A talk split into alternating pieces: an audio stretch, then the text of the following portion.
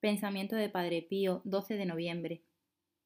Os lo suplico, mis queridísimas hijas, por el amor de Dios, no tengáis miedo a Dios, porque Él no quiere haceros mal alguno. Amadlo mucho porque os quiere hacer un gran bien.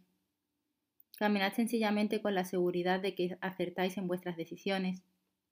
Y rechazad como crueles tentaciones esas reflexiones espirituales que hacéis de vuestros males.